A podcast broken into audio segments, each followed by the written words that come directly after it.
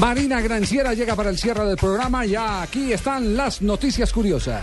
Uruguay, el país del fútbol. Cerca de 8 de cada 10 mujeres uruguayas afirman ser aficionadas al deporte más popular del mundo, un porcentaje que asciende a más de 9 en el caso de los hombres, según una encuesta elaborada por la consultora Cifra en este país.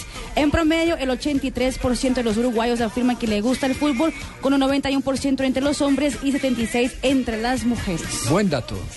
Miss Boom Boom, tengo dato de Miss Boom Oh, Boom. reapareció. Vuelve a hablar Boom de Boom. Cristiano Ronaldo en una entrevista que hizo con una cadena de televisión en Portugal. Habló de la cola del portugués. Le dijo. O sea, Miss Cola habla de Mr. Cola. Exactamente. La cola de Cristiano es 10.